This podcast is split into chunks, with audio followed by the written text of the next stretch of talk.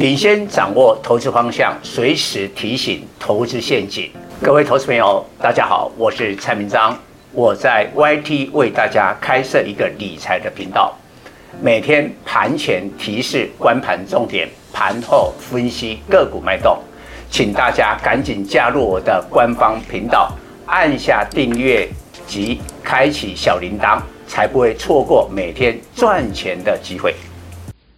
各位粉丝朋友，大家好，我是蔡明彰，现在是礼拜五盘后的分析。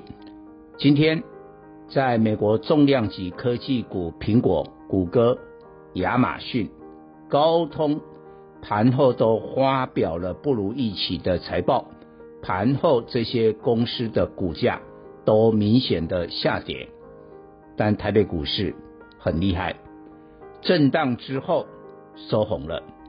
小涨七点，收在一五六零二。虽然还没有突破去年熊市反弹的二分之一压力一五六二四，但是只有一步之遥。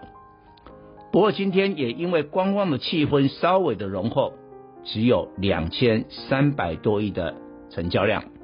我们先讲结论，我认为在本周周线大涨六百多点之后。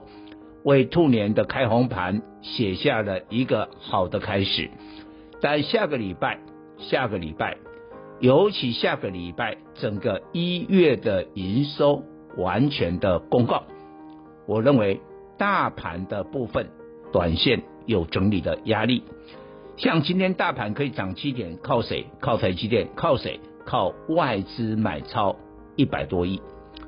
但外资下个礼拜还是这样的一个买法吗？因为外在的消息面可没有我们农历年休市啊，美国科技股大涨啦，或者这个礼拜联总会的利率决策会议啦，鸽派的言论了。下个礼拜没有这些条件了，所以呢，外资啊也不可能天天都在买，它有可能到某个程度的时候。还手做一个调节，这个要提醒大家。我比较认为，即便指数突破一五六二四，短线也倾向于整理，但整理不是好事啊，不是坏事啊，也许是好事。为什么？因为一般的投资人这一波都还没有跟上外资的节奏。所以呢，只要大盘一出现一个回档，我相信一般的投资人立即会买进，会买进。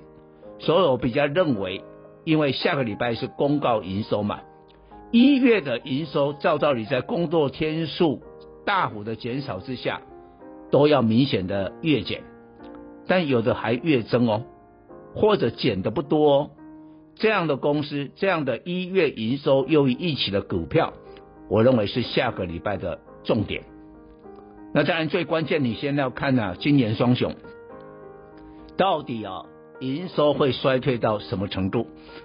今天台积电涨，我觉得很重要，就是苹果的财报虽然是衰退了，但是呢，库克讲今年的第一季就会上来，就会上来。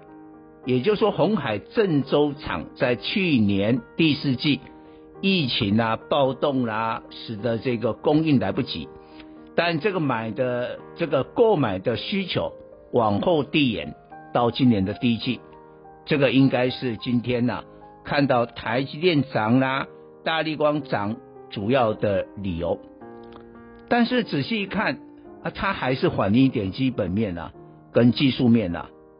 像这个瓶盖股当中，因为今年有 Type C，哦，支援 Type C，虽然是秋天的事情了，但你看今天哦，这个外资去买了这个创惟，哦，亮灯了这个涨停。但是很重要的是它的技术面，距离这个年线的压力还差了一大截。现在很多的电子股已经回到年线，但这个还落后一大截。也就是说，我们要找什么？有一点题材，有营收的题材。但是技术面能不能说还在年线之下？我觉得这个股票是比较机会的啊。那蔡总也会锁定这些个股来跟各位做报告。以上报告。本公司与所推荐分析之个别有价证券无不当之财务利益关系。本节目资料仅供参考，投资人应独立判断、审慎评估并自负投资风险。